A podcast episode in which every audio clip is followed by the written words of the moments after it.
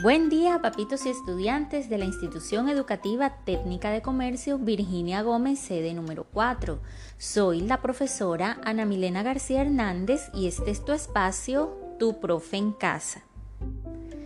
Hoy, 10 de junio, continuaremos con las actividades de la guía de enseñanza de lengua castellana. Recuerda que el tema trabajado durante esta semana es textos de tradición oral, refranes, dichos y adivinanzas.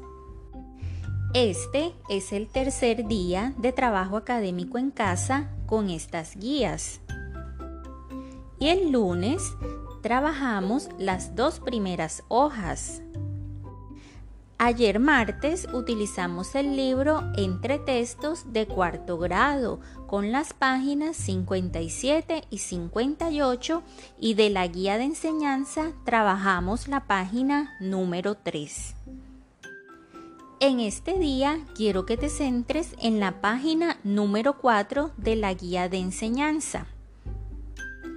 En ella vas a encontrar tres momentos. El primero, practico lo que sé. Aquí tienes tres dibujos y debes escoger si vas a inventar una adivinanza, un refrán o un dicho a partir de la imagen que tienes en este punto. Recuerda, tú mismo vas a elegir qué vas a inventar, si una adivinanza, un refrán o un dicho. Y ten en cuenta, solo vas a inventar por cada dibujo uno de los textos de tradición oral. El segundo momento de esta página número 4 de la guía de enseñanza del lenguaje es transferencia. Aquí te presentan tres preguntas, que son los refranes, que tienen en común las fábulas y qué son las adivinanzas. Estas preguntas no las vas a contestar porque en la parte de abajo te van a ampliar la información sobre las fábulas y los refranes. Recuerda, ya tú tienes el concepto de las adivinanzas y por eso no lo vas a encontrar allí. Debajo de esta conceptualización de las fábulas y refranes hay una línea que te dice Pregunte si le gustó el reto y qué refrán les gustó más. En este punto no tienes que contestar nada, simplemente recordar los refranes vistos en el libro y en la guía de enseñanza y hablar y dialogar con tu familia sobre cuál te gustó más. El tercer momento de esta página número 4 es a divertirse en familia. Aquí te piden que grabes un video y lo compartas con tus compañeros y docentes diciendo adivinanzas o refranes. Tú mismo escoge una adivinanza o un refrán y realiza el video. Tan pronto tengas el video corto, compártelo con tus compañeros y tu profesora. En este mismo punto te dan una segunda opción y es en una caja o en una bolsa decorada colocar el inicio de un refrán.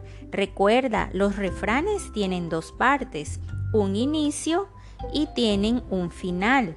Entonces, el inicio de tu refrán lo puedes guardar en esa cajita o en esa bolsa y pedirle a alguien que saque uno de los papelitos y tú completar el refrán. Este momento es como un juego muy divertido en familia, en donde juntos pueden hablar de lo que hayan entendido del refrán.